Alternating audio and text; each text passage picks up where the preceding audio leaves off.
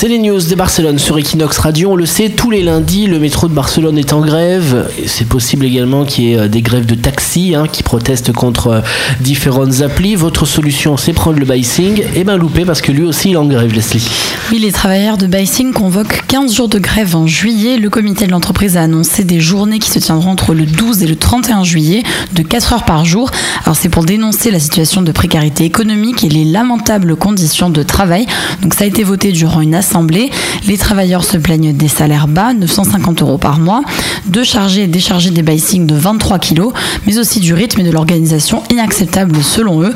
Alors la CGT a informé dans un communiqué qu'elle regrettait le manque de réponse syndicale, mais aussi le fait que la municipalité ne veuille pas aborder la situation en disant que c'est une entreprise privée qui le gère, donc Clear Channel. Mmh. La proposition de l'entreprise a été jugée insuffisante. en fait, la grève, c'est les gens qui ont les camions et qui chargent et qui déchargent les bicing. C'est-à-dire quand une station est vide, ceux qui emmènent les vélos.